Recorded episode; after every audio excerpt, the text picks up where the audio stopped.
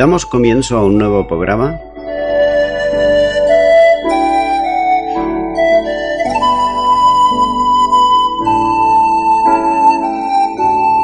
Servidores de Dios. Quien te habla es Manuel Cornejo.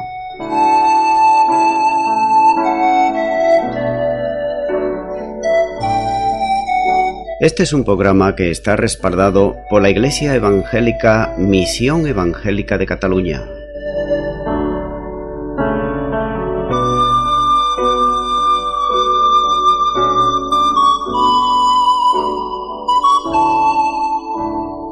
Estamos situados en la ciudad de Sabadell, en la avenida Matadepera número 239.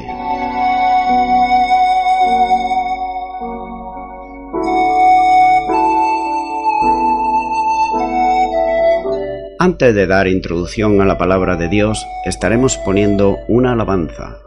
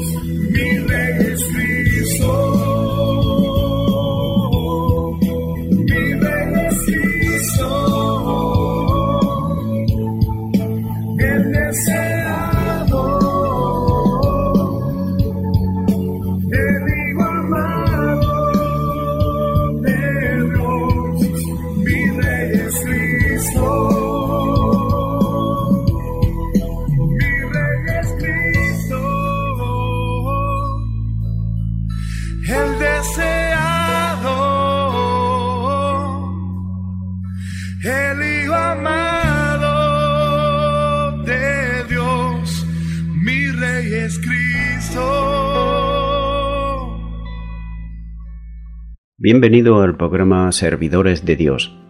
En el día de hoy continuaré haciendo un comentario expositivo de la palabra de Dios, la Biblia, y en esta ocasión será en el Evangelio de Juan capítulo 1 y versículo 20, donde dice la palabra de Dios.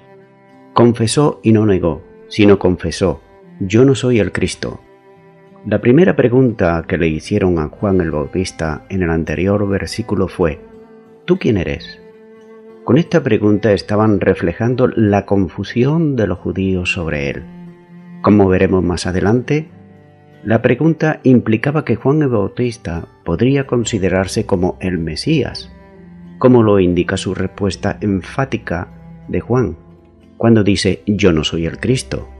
El Mesías había venido, insistió Juan, pero rechazó todo pensamiento de que él pudiera serlo. De hecho, la declaración del apóstol Juan dice, confesó y no negó, sino que confesó. Enfatiza la vehemencia de su negación. A diferencia de alguno de sus seguidores, él entendía perfectamente su papel subordinado como precursor de Cristo. Note lo que dicen los siguientes versículos en este mismo Evangelio de Juan capítulo 3 versículos 25 al 30 es referente a sus seguidores. Dice el versículo 25 en adelante. Entonces hubo discusión entre los discípulos de Juan y los judíos acerca de la purificación. Y vieron a Juan y le dijeron, Rabí, mira que el que estaba contigo al otro lado del Jordán, del quien tú dices testimonio, bautiza y todos vienen a él. Respondió Juan y dijo, No puede el hombre recibir nada si no le fuere dado del cielo. Vosotros mismos me sois testigos de que dije, yo no soy el Cristo, sino que soy enviado delante de él. El que tiene la esposa es el esposo, mas el amigo del esposo que está a su lado y le oye, se goza grandemente de la voz del esposo. Así pues, este mi gozo está cumplido. Es necesario que él crezca, pero que yo mengüe. Continúo ahora con el versículo 21 de este capítulo 1 de Juan, donde sigue diciendo la palabra de Dios. Y le preguntaron, ¿qué pues? ¿Eres tú Elías? Dijo, no soy.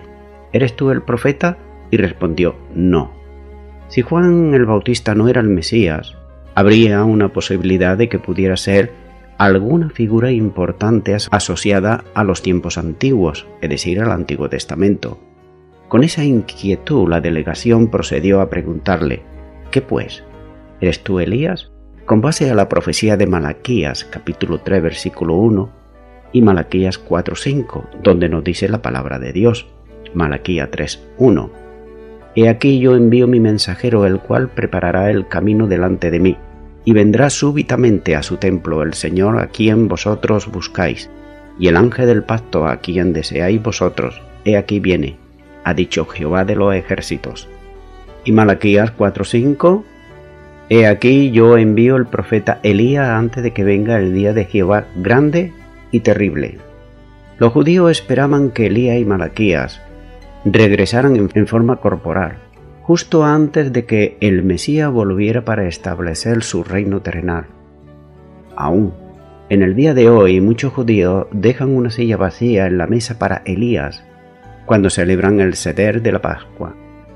La apariencia de Juan era muy similar a la de Elías, de acuerdo con Marcos capítulo 1 y versículo 6 donde dice, Y Juan estaba vestido de pelo de camello y tenía un cinto de cuero alrededor de sus lomos.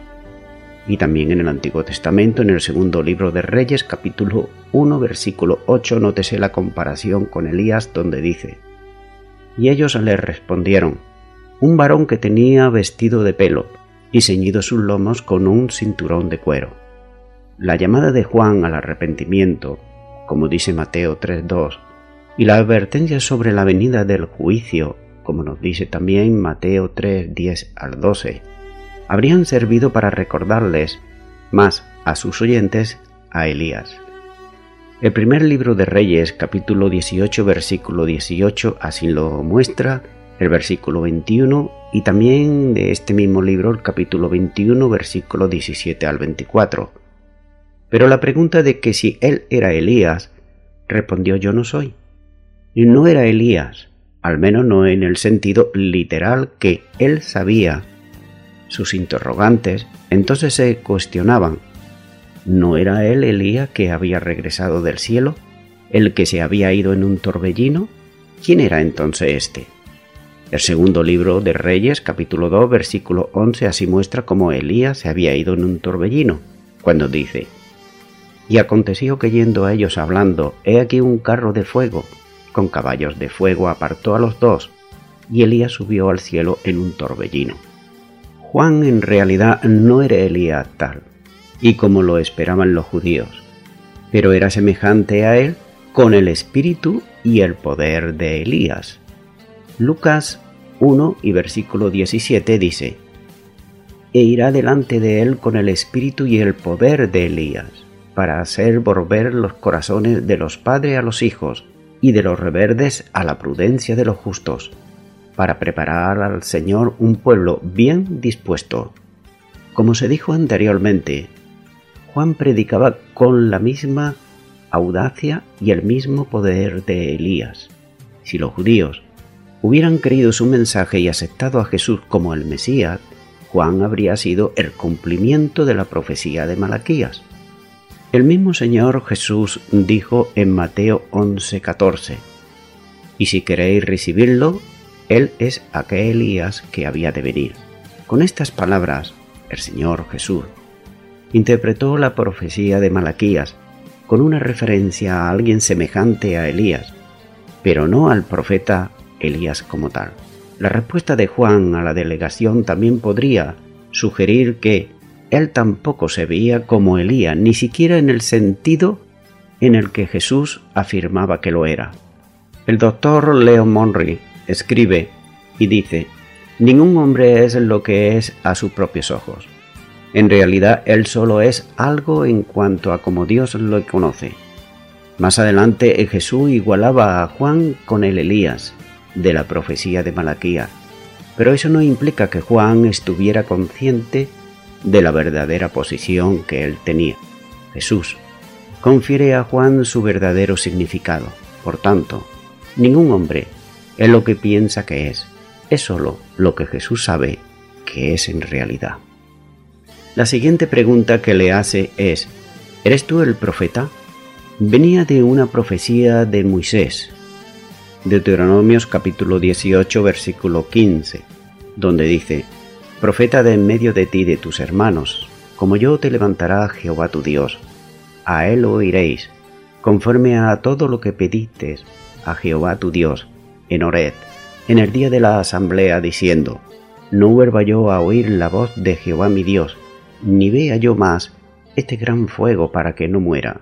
Y Jehová me dijo, Han hablado bien en lo que han dicho. Profeta les levantaré de en medio de sus hermanos como tú, y pondré mis palabras en su boca, y él les hablará todo lo que yo les mandaré. Estos versículos no hablan sobre un profeta como él, que vendría a hablar la palabra de Dios a su debido tiempo.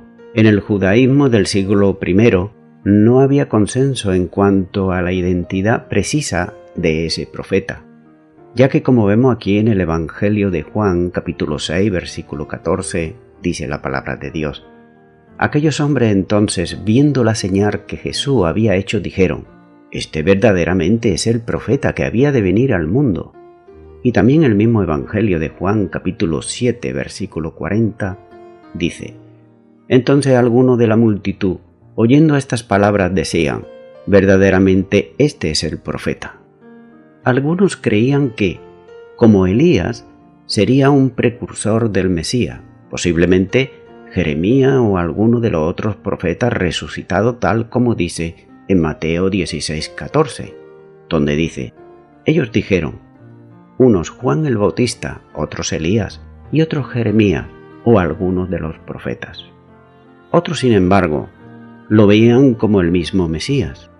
La segunda perspectiva es la correcta puesto que tanto Pedro, como dice en Hechos capítulo 3, versículo 22 y 23, donde dice, Porque Moisés dijo a los padres, El Señor vuestro Dios levantará profeta de entre vuestros hermanos, como a mí, a él oiréis en todas las cosas que os hable, y toda alma que no oiga a aquel profeta será desarraigada del pueblo. Y también el mismo Esteban, el primer mártir, dice en Hechos capítulo 7 versículo 37. Este Moisés es aquel que dijo a los hijos de Israel, Profeta os levantará el Señor vuestro Dios de vuestros hermanos como a mí, a él oiréis. Aplicaron por tanto a Jesús como el profeta de Deuteronomios capítulo 18 versículo 15 al 18 que ya leí anteriormente. Entonces Juan negóse ese profeta y respondió simplemente no. Continúo ahora con el versículo 22 de Juan capítulo 1, donde sigue diciendo la palabra de Dios. Le dijeron, Pues ¿quién eres? Para que demos respuesta a los que nos enviaron. ¿Qué dices de ti mismo? Los miembros de la delegación estaban frustrados con la serie de respuestas concisas y negativas de Juan el Evangelista, y sin opciones le hicieron esta que Juan le diera una respuesta concreta. Entonces le increparon cuando le dicen ¿qué dices de ti mismo? Indudablemente, la respuesta de Juan no era lo que la delegación estaba esperando oír, ya que las autoridades esperaban una respuesta clara y la esperaban para juzgar si Juan representaba verdaderamente un peligro. No bastaban sus declaraciones negativas ni el rechazo de toda pretensión mesiánica, ya que querían saber qué estaba pretendiendo Juan con su ministerio y qué era lo que él. Continúa ahora con el versículo 23 de Juan capítulo 1, donde sigue diciendo la palabra de Dios. Dijo, Yo soy la voz de uno que clama en el desierto, enderezad el camino del Señor como dijo el profeta Isaías. En lugar de afirmar ser alguien importante, Juan el Bautista se refirió a sí mismo humildemente, tan solo como la voz de uno que clama en el desierto, simplemente. La actitud humilde de Juan recuerda a Pablo, quien se veía como dice, por ejemplo, en Efesios capítulo 3 versículo 8, donde dice Pablo, a mí, que soy menos que el más pequeño que todos los santos, me fue dada esta gracia de anunciar entre los gentiles el Evangelio de las inescrutables riquezas de Cristo. Y también Primera de Corintios capítulo 15 versículo 9 dice, Porque yo soy el más pequeño de los apóstoles, que no soy digno de ser llamado apóstol, porque perseguí a la iglesia de Dios. También en esta línea con lo que el Señor Jesús enseñaba a sus propios discípulos, cuando dice en el Evangelio de Lucas capítulo 17 versículo 10, Así también vosotros, cuando hayáis hecho todo lo que os ha sido ordenado, decir, siervos inútiles somos, pues lo que debíamos de hacer, hicimos. De manera que la respuesta de Juan a esta delegación no era más que una confesión humilde. Era una profecía del Antiguo Testamento, Aquel texto habla de la venida de la gloria del reino de Dios y la preparación necesaria para ello también. Por eso, se entiende que los cuatro evangelios citen, por ejemplo, Isaías 43, donde dice, Voz que clama en el desierto, preparar el camino a Jehová, enderezar calzado en la soledad a nuestro Dios. Con esta cita Juan respondió a la delegación la pregunta sobre su identidad, y cambió el enfoque de sí para ponerlo en Cristo. Su mensaje y el de Isaías era enderezar el camino del Señor. Era un reto para que tanto la nación como los interrogadores prepararan sus corazones para la venida del Mesías. La imagen análoga es la de nivelar todas las barreras y allanar todos los impedimentos en preparación para la visita de un rey del antiguo Oriente, como se hacía en la antigüedad. Juan e Isaías compararon los corazones del pueblo, del Mesías, como un desierto desolado, a través del cual necesitaban preparar un camino nivelado y allanado para su venida. Juan enfatiza una vez más su papel subordinado y su humildad. Tan solo era un obrero que preparaba el camino antes del rey.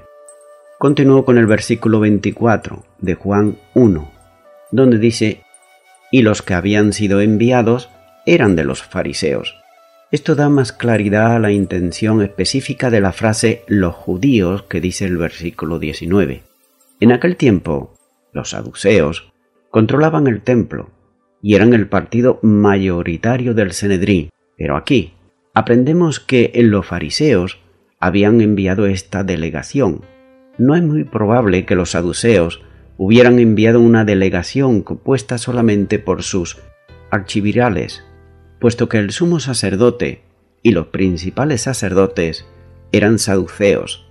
Debían estar preocupados con Juan, pues era de una familia de sacerdotes. Su padre era Zacarías, y por tanto ellos estaban preocupados por esto. Entonces, esta declaración puede indicar que los fariseos provocaron una confrontación y se incluyeron en la delegación también para ir a ver qué sucedía. No contentos con dejar pasar la situación, siguieron cuestionando a Juan sobre su autoridad para bautizar, algo con lo que los fariseos estaban muy preocupados, que los saduceos, los cuales eran mucho más liberales en este sentido que no los fariseos. Por eso nos sigue diciendo la palabra de Dios en el versículo 25 de Juan 1. Y le preguntaron y le dijeron, ¿por qué pues bautizas, si tú no eres el Cristo, ni Elías, ni el profeta? La respuesta negativa de Juan el Bautista desconcierta completamente a la comisión, pues al no identificarse con ninguno de los personajes perversibles y pretenden ser sin embargo ser enviado de Dios, Juan parece colocarse fuera de la tradición de Israel ya que no invoca ningún título tradicional. Quieren saber la razón de tal bautismo y a título de qué lo hace. Vuelven a mencionarse los tres personajes, el Mesías, Elías y el profeta. El autor quiere mostrar a sus contemporáneos que Juan no se atribuía ninguno de esos papeles.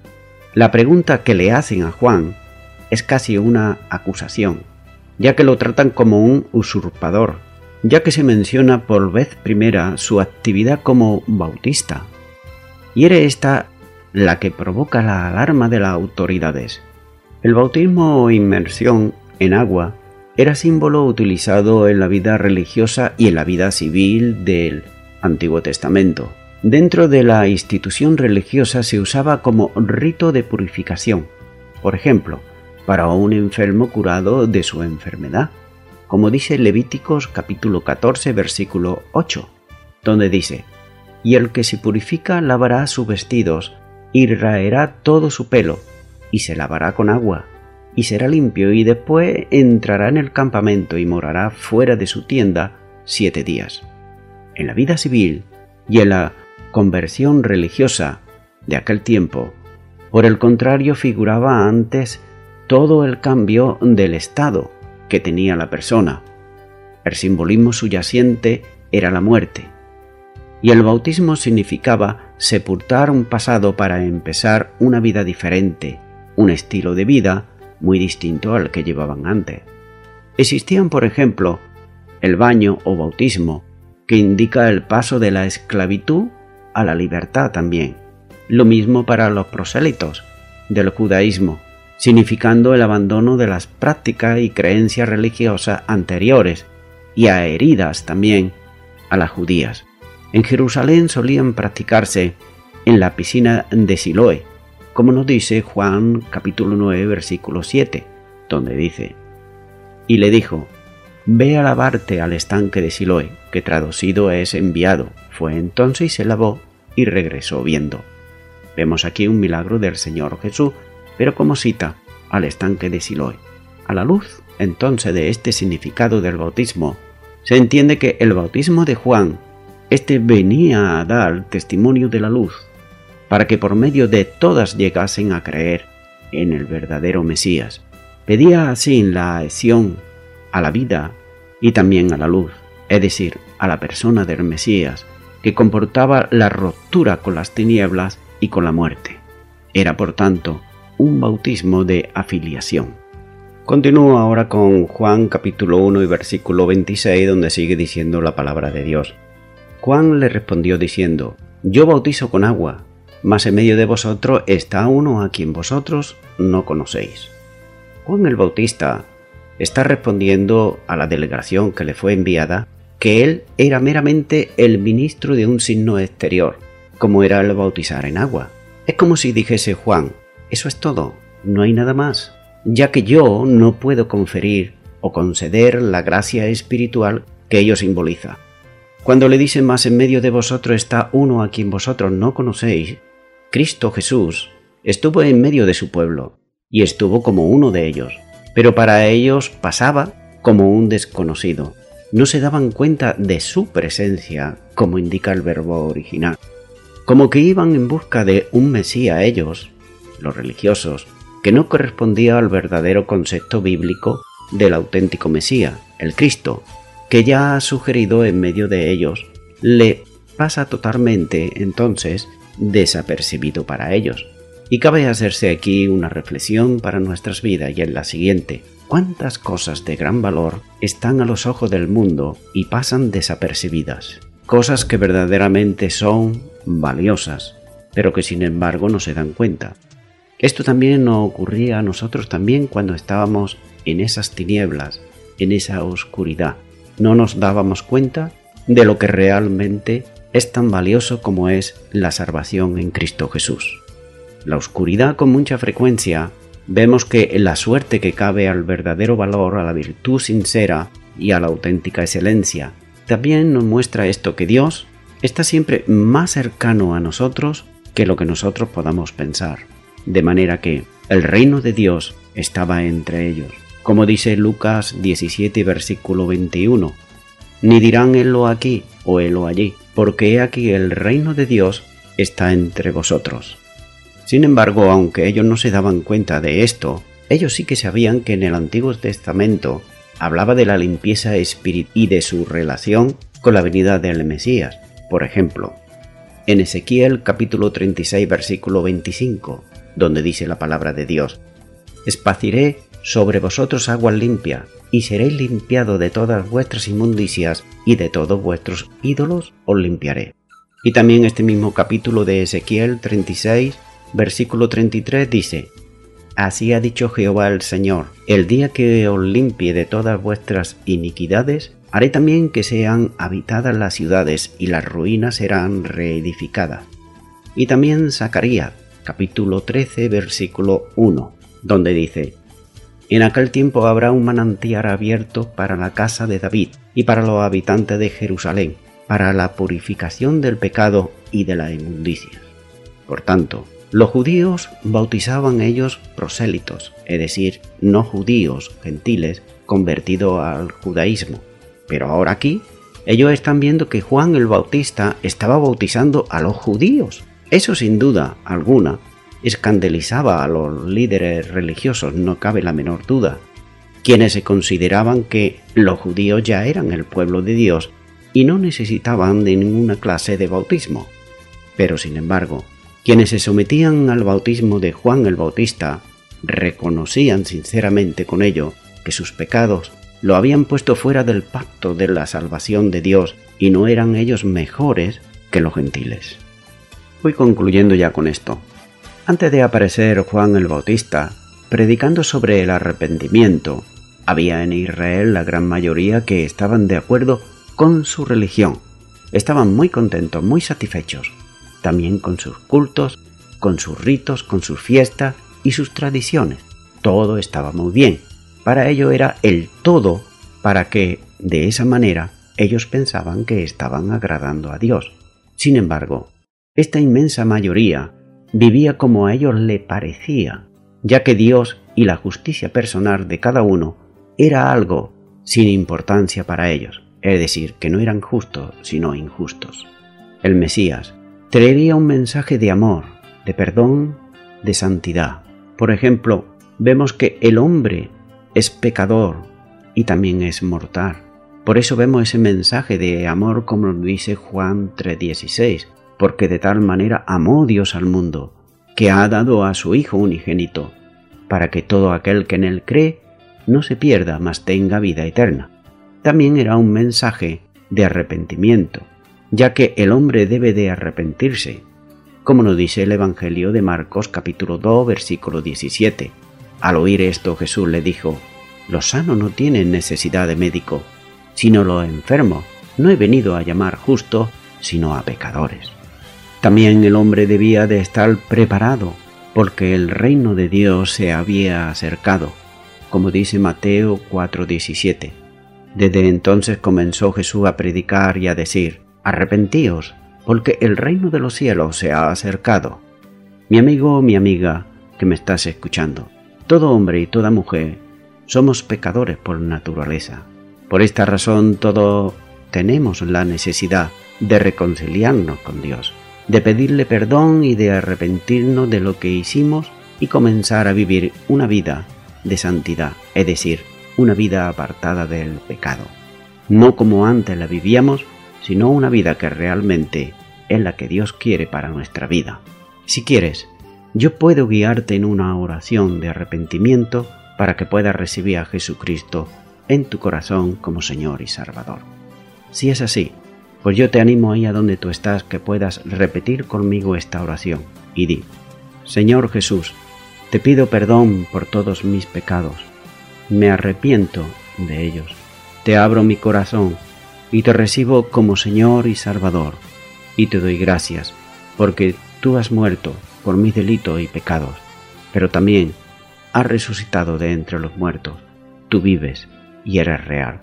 Gracias te doy en el nombre de Jesús. Amén.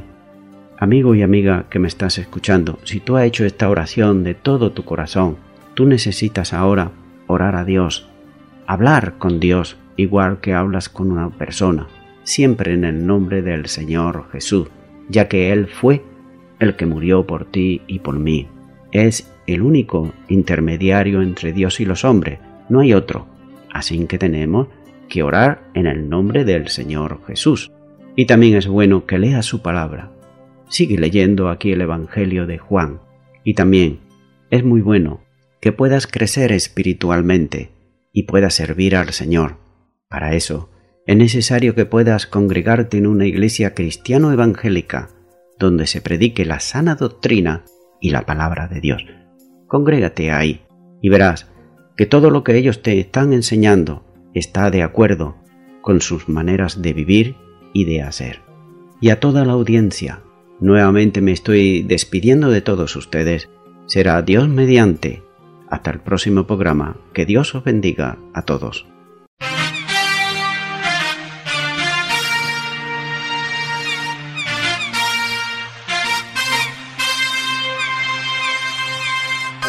En aquellos días predicando en el desierto.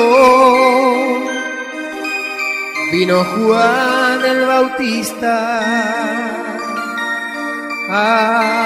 así diciendo,